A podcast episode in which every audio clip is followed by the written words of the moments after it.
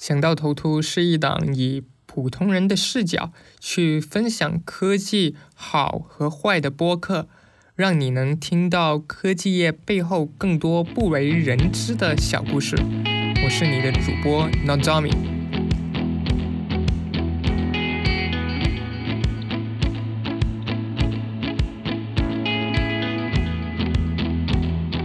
作为全球首个市值突破一万亿美元的科技公司，苹果呢，它的股价在昨天再次上涨，首次突破了三万亿美元。这个不仅是全球第一个三万亿的市值，它也相当于全球第五大经济体的 GDP 体量了。那想起苹果的话，大家第一个印象会是什么呢？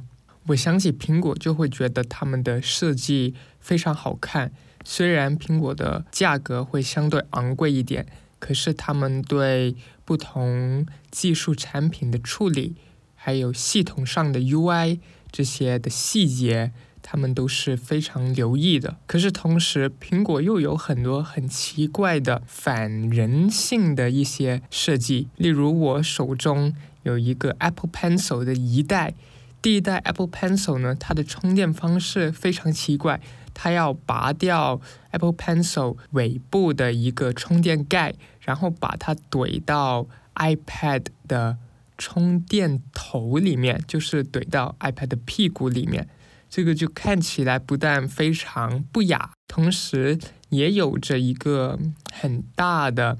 Apple Pencil 会断裂的风险，如果你这个 iPad 掉到地上的话，很可能这个 Apple Pencil 就会因为杠杆原理就会立刻断掉。非常幸运的是，我的 iPad 还没有遇到过这些事情。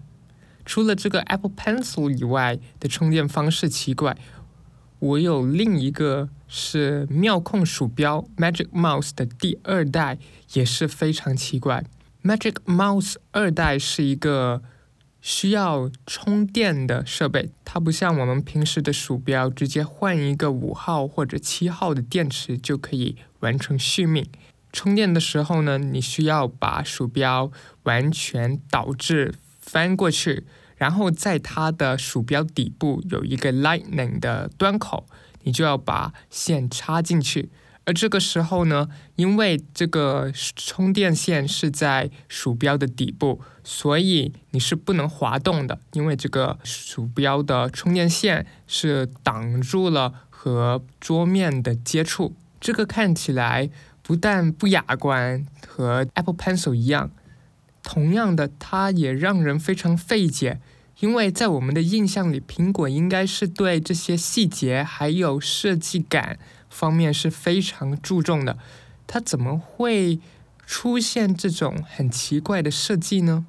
那基于大家对苹果的一种信任，大家都觉得这种设计肯定是有它的原因的。那我今天就来解释一下为什么苹果会做出这么奇怪的设计决定吧。很多人会猜测，苹果是不是出于审美原因，故意让鼠标在充电的时候无法使用，因为这样会让一个 Magic Mouse 看起来没有那么 magic。毕竟你一个无线鼠标竟然有线，对吧？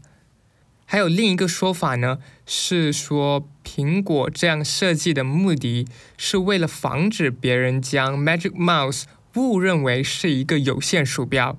所以他们禁止在插入电源，就是充着电的时候去使用它。但其实这个两个理论都是不对的，因为你买 Mac 电脑的时候，除了 Magic Mouse 送给你之外，还有妙控键盘也是送给你的。而妙控键盘是可以在插入电源的时候去使用的。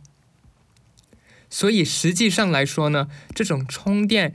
不是一种设计上或者理念上的原因。上一代 Magic 配件使用的都是 AA 的电池，键盘将电池入口放在了顶部，而鼠标则将它们放在了底部。这种电池布局当时是完全没有问题的，因为我们可以很迅速的换掉它，只需要把键盘翻过来，把鼠标翻过来，然后。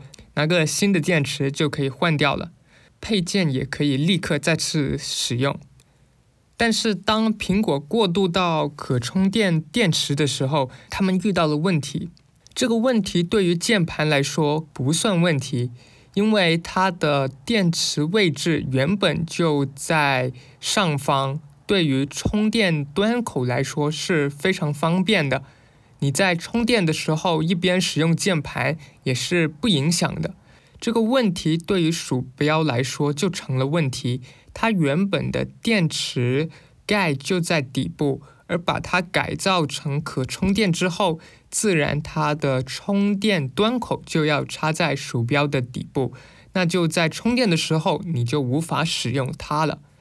那我们就很自然的想到一个问题：为什么苹果不重新设计一下鼠标，然后把这个充电端口移到更方便的位置呢？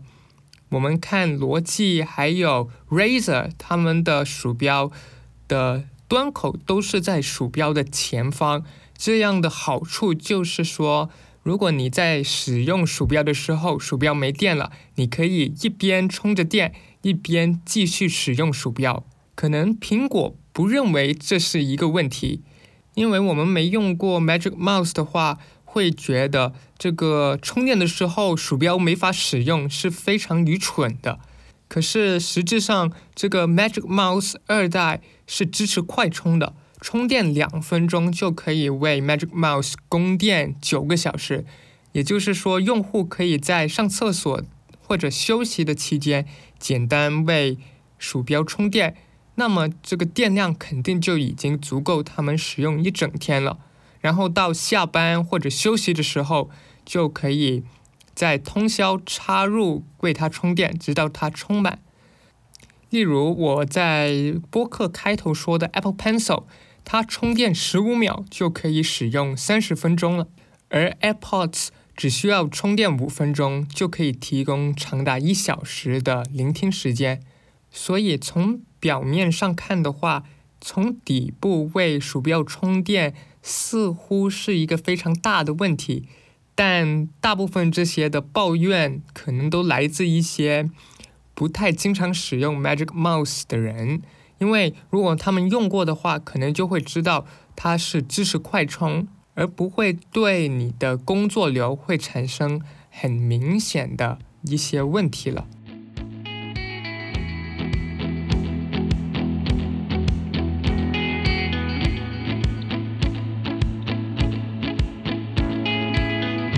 感谢你对想到头秃的支持。想到头秃会每周更新，偶有加更。你可以在苹果播客、小宇宙搜索“想到头秃”来订阅和收听节目。你也可以在任何设备上访问本播客节目的官网来收听节目，也可以在泛用型播客客户端以 RSS 订阅收听。感谢收听，想到头秃，我们下期再见。